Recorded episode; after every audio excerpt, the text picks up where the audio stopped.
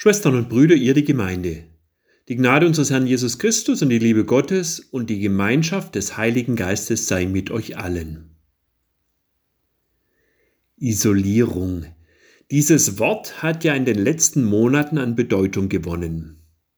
Es werden nicht länger nur elektrische Kabel isoliert, sondern Corona-bedingt auch Menschen.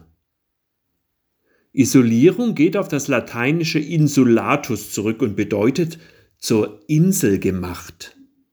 Wer in Isolation lebt, ist für sich zur Insel geworden, steht nicht länger in direktem Kontakt zu anderen. Ganz allein für sich zu sein, mag auch sein Gutes haben, tun und lassen können, was man selbst will. Wer aber dauerhaft von anderen isoliert ist, wird sich mit der Zeit alleingelassen und einsam fühlen. Menschliches Leben ist nämlich auf Gemeinschaft angewiesen, wo Erlebnisse miteinander geteilt werden, wo Worte zueinander finden und wo seelische und leibliche Berührungen im guten Sinne geschehen. Mitmenschliche Gemeinschaft wünschen wir nicht nur uns in Lebenspartnerschaften und in Familien, sondern auch in Kirche und Gesellschaft. Dazu braucht es jedoch Einigkeit.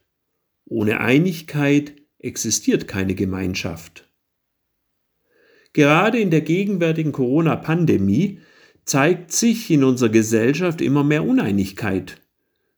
Da haben Menschen ihre je eigenen Sichtweisen, eigene Empfindlichkeiten, eigene Ansprüche und auch eigene Lebensbefürchtungen. Mitunter wird man sich nur in der Ablehnung von etwas einig, also im Gegenüber zu anderen, die die betreffende Sache befürworten. Wo wir hinsichtlich des Richtigen ja nur von uns selbst ausgehen können, wo der eigene Wille in den Willen anderer nicht dauerhaft einwilligen kann, da ist gesellschaftliche Einigkeit eine Wunschvorstellung.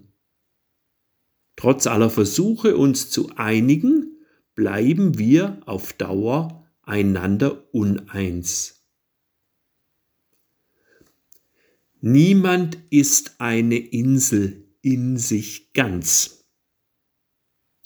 Diese Worte des englischen Schriftstellers und Priesters John Donne wollen aufzeigen, dass unser Leben miteinander verbunden ist.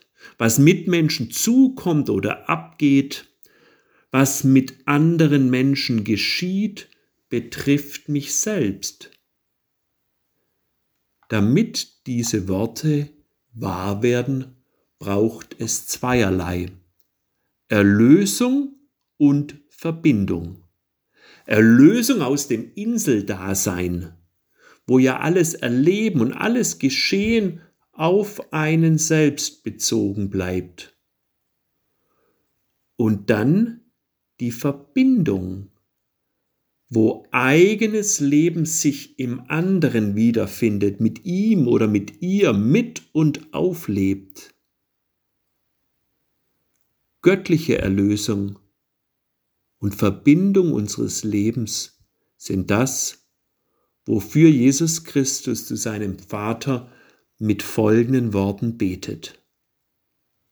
Vater, ich bitte dich nicht nur für die Jünger hier, die mit mir anwesend sind, sondern auch für alle, die durch ihr Wort an mich glauben. Alle sollen eins sein, wie du, Vater, in mir bist und ich in dir bin, sollen auch sie in uns sein, damit die Welt glaubt, dass du mich gesandt hast. Und ich habe ihnen die Herrlichkeit gegeben, die du mir gegeben hast, damit sie eins sind, wie wir eins sind, ich in ihnen und du in mir. So sollen sie vollendet sein in der Einheit, damit die Welt erkennt, dass du mich gesandt hast und sie ebenso geliebt hast, wie du mich geliebt hast. Jesus bittet seinen Vater darum, dass wir, die ja an ihn glauben, dass wir alle eins werden, wo menschliche Einigung unerreichbar ist, soll göttliche Einigkeit für uns wirklich werden.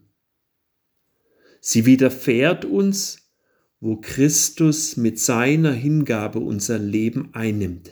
Er, der Gottessohn, lebt nicht für sich selbst, sondern findet sich bei seinem Vater wieder, lebt in ihm, erfährt von ihm alle Liebe, die er im Heiligen Geist uns zukommen lässt. Göttliche Einigkeit, Vater, Sohn und Heiliger Geist, grenzt sich nicht ab, sondern öffnet sich für uns Menschen. Sie lädt an den Tisch des Herrn ein, wo wir im Glauben an Christus gemeinsam das wirklich Gute für unser Leben finden können.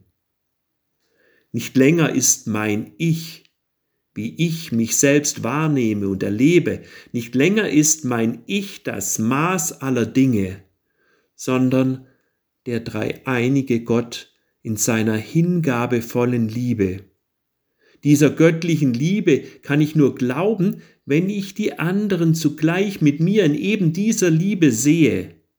Und das ist unsere geistliche Aufgabe, tagtäglich im Glauben an Jesus Christus über unseren Lebenshorizont hinaus in den Himmel hinaufzuschauen, da wo göttliche Einigkeit alle Menschen in den gemeinsamen Blick nimmt. So soll ich zum anderen als meinem Nächsten finden. Uns beiden ist die göttliche Liebe gemeinsam, deren Gegenwart zum eigenen Heil entdeckt sein will. So bete ich. Himmlischer Vater, du unser Gott, in Liebe zu uns Menschen hast du deinen Sohn Jesus Christus in die Welt gesandt. Unser Leben hat er angenommen und im Geheimnis seiner Todesauferstehung von sich selbst erlöst. Erfülle uns nun mit deinem Heiligen Geist, damit wir immer tiefer in deine Liebe hineingeführt werden. Das bitten wir durch Jesus Christus, der mit dir und dem Heiligen Geist lebt und regiert von Ewigkeit zu Ewigkeit. Amen.